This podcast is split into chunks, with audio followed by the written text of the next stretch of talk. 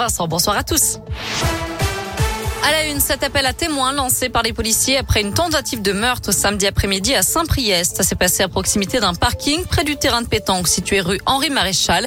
Toute personne ayant des informations à transmettre est invitée à contacter la brigade criminelle du Rhône. On vous a mis le numéro sur l'appli et radoscoop.com.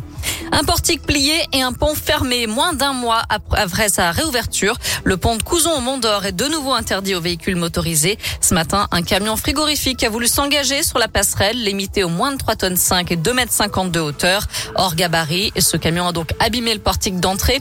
Par sécurité, le pont de Couzon est fermé jusqu'à nouvel ordre. À retenir aussi cet hommage à Samuel Paty. Les presses universitaires de Lyon publient aujourd'hui le mémoire de maîtrise qu'il avait écrit alors qu'il était étudiant à Lyon. Son travail, soutenu en 1995, était consacré à l'histoire contemporaine de la couleur noire. Les bénéfices de la vente du livre seront reversés à la famille de Samuel Paty, assassiné, je le rappelle, après avoir montré des caricatures de Mahomet à ses élèves.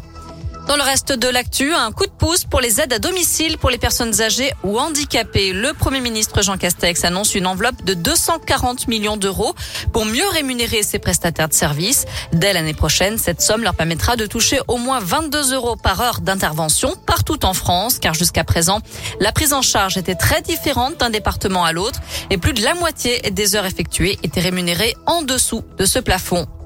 Allez, un mot de sport avec du foot. Malheureusement, pas de Lyonnais dans le chaudron. Les supporters de l'OL seront interdits de déplacement à Saint-Etienne le 3 octobre prochain à l'occasion du premier derby de la saison.